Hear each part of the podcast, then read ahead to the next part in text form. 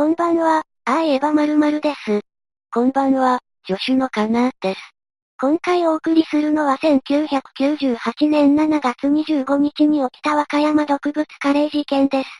和歌山市園部の自治会が開いた夏祭りで、カレーにヒ素が混入され、67人が急性ヒ素中毒に陥り、うち4人が亡くなった事件です。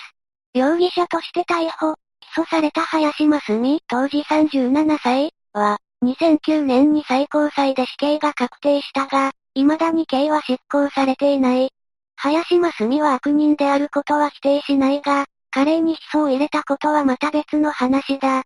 有罪の根拠となった証拠には多くの疑問が残る。この動画では怪しいとされる部分をピックアップしたので、皆さんに死刑が妥当かどうかを考えてもらいたい。直接証拠なし。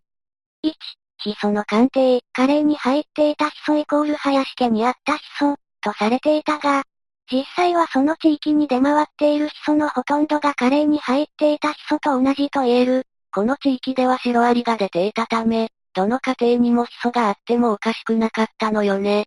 最新鋭のスプリング8という装置で出た結果は、林家のヒ素とカレーに入っていたヒ素が同じ工場の同じロットだった、ということだけだ。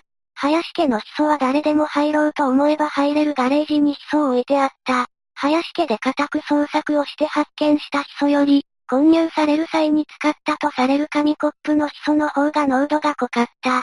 この紙コップにヒ素を入れれば濃度が濃くなる。まるで魔法のコップね。それに林家でヒ素を見つけるのに、何日もかかっている。そんなに難しい場所にあったのいや、台所のわかりやすい部分で見つかった。2、目撃証言。次女と被告人がガレージの中で一緒に並んで座って、和やかに話をしていた。自分の子供を連れてカレー鍋にヒ素を入れる親が、どこにいるだろうか。次女が知らずに、口にしてしまうかもしれないわね。現に次女はカレーの味見をしている。午後0時から午後1時にかけて、白い T シャツを着て首にタオルを巻き、髪の長い女性が、一人でカレー鍋の周りを歩き回り、西鍋の蓋を開けた。そして、その女性は被告人であった。マスミが着ていた服は黒色で、白色のシャツは次女が着ていた。ならばこの証言は、マスミが次女と一緒にいたことを証言しているのではないか。そもそもこの女子高生の証言は2点3点していて信用性に欠けるわね。動機なし。カレーにヒ素を入れる動機がない。お金に執着するマスミが、1円の得にもならないことをするだろうか。何億円ものお金を持っていながら殺人をするような動機は見当たらない。山ゆり園の大量殺傷事件や、津山30人殺しでさえ動機はあった。これが本当なら、動機のない大量殺人ほど怖いものはない。自白なし。最初から現在に至るまで自白の類は一切ない。最初こそ黙秘していたが、一審で死刑判決が出てからは一点無罪を主張している。この黙秘の理由が長女をかばっているという長女真犯人説が出てくる根拠にもなっている。味見なし。マスミが午後0時20分から午後1時までの間、一人でカレーを見張っており、カレー鍋にアキさんを混入する機会があったとされているが、午後1時から夕方カレーを配るまでの間、誰も味見をしなかったことにも違和感がある。自分だけが食べるならまだしも、他人に食べさせるものを味見もしないなんて変ね。他にヒ素を入れることができたのは、裁判ではマスミ以外誰もヒ素を入れる機会がなかったと言われているが、実際どうなのか、袋に入ったヒ素を入れるなら数秒で済むわずね。カレー鍋を会場に運ぶタイミング、午後5時から1時間ほど入れ替わり立ち替わりかき混ぜるタイミング。これらのタイミングではヒ素を入れることは不可能だったと言えるのか。類似の事件。同じ地域で犬が毒殺される事件が起きていて、その事件を起こした人間が真犯人ではないかとの噂もある。マスコミの罪。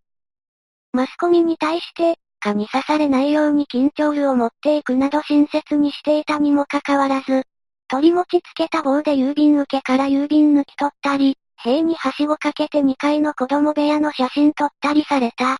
そのため検事がマスミに。あいつらのぼせ上がってるから、起者会見する言うて集めて、上から一遍頭冷やしたれ。と命令し、ホースで水をかけさせた。その時の姿が、この事件の犯人像としてマスコミに使われたのね。視聴者はこれを見ていかにもやりそう、と思ってしまった、思わされてしまった。